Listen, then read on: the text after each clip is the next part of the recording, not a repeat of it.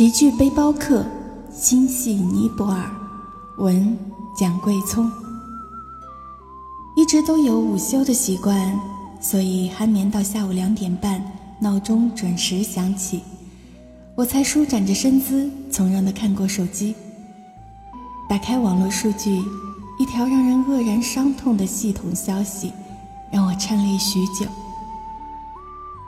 翻来覆去的折腾，烦躁不安的心绪呛着鼻息，开始复杂起来。我睁大了眼睛，看着这样一幕文字：二零一五年四月二十五日十四点十一分，尼泊尔发生八点一级特大地震。特别醒目的标语，令人窒息的血淋淋的图片，浪迹一片。所有的场景，所有的画面。那一瞬，深深盘踞了我的心，因为我知道，那样一场突如其来的大地震，又要夺去一些无辜的生命，死亡再一次降临，生命又一次开始渺小。其实，我深知这样的灾难不是发生在我们的国家，但不知为何，这一刻心情出奇的沉重。地震二十四小时后。我听到了来自背包客有声电台的爱心接力声，一期祈福尼泊尔的节目，让我自豪于自己也是个驴友。谢谢背包客，因为你们，我看见了天灾无情，人间大爱的温情。让风景听得见，当温暖与能量的那面旗帜迎风飘扬在世界的各个角落时。似乎所有的语言都显得苍白无力，因为我心里知道，尼泊尔的风景一定可以听得见，尼泊尔的仙境也一定可以看得见。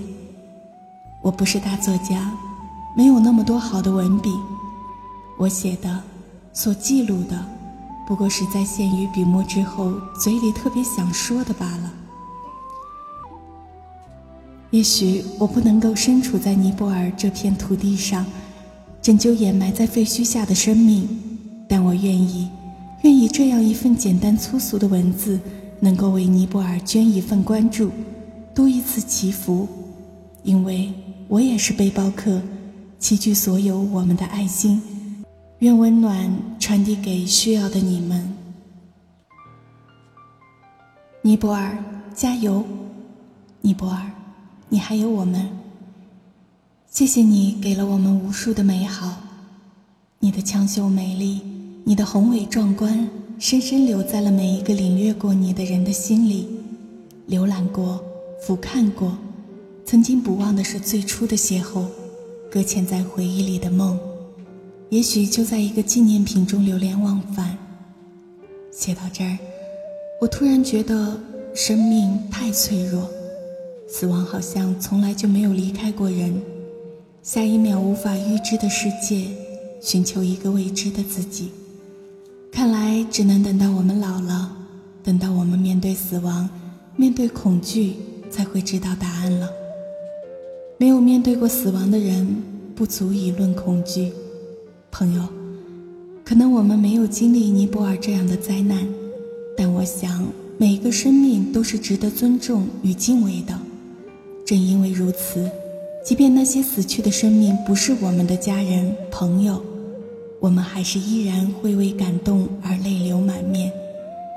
这几天我一直因为关注着地震灾区的尼泊尔混乱而心烦，沉重与揪心的我，还是那样不敢想象雪崩山塌后的废墟，不敢侧听哭天抢地的呐喊，不敢目睹掩埋在钢筋水泥丛林的躯体。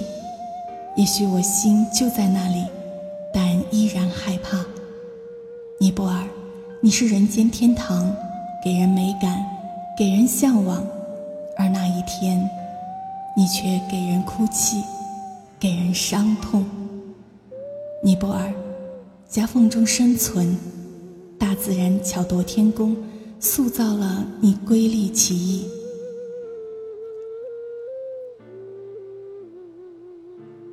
你的结局，也许就是埋在心里。我没有去过尼泊尔，但这就是我伤感的痛。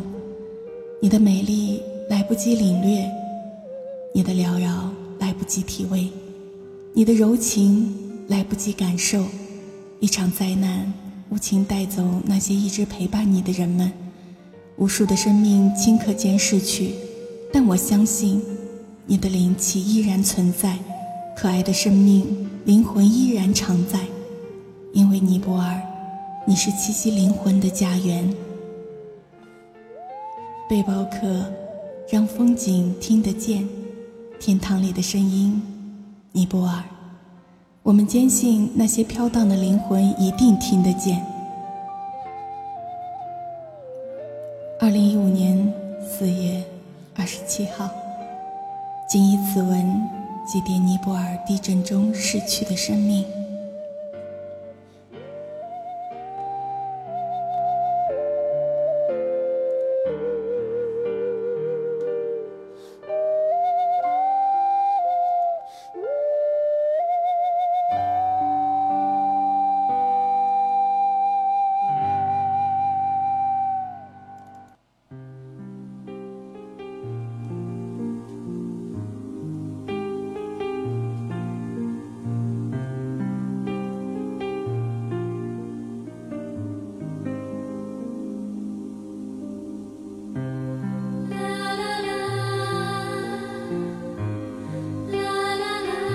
说，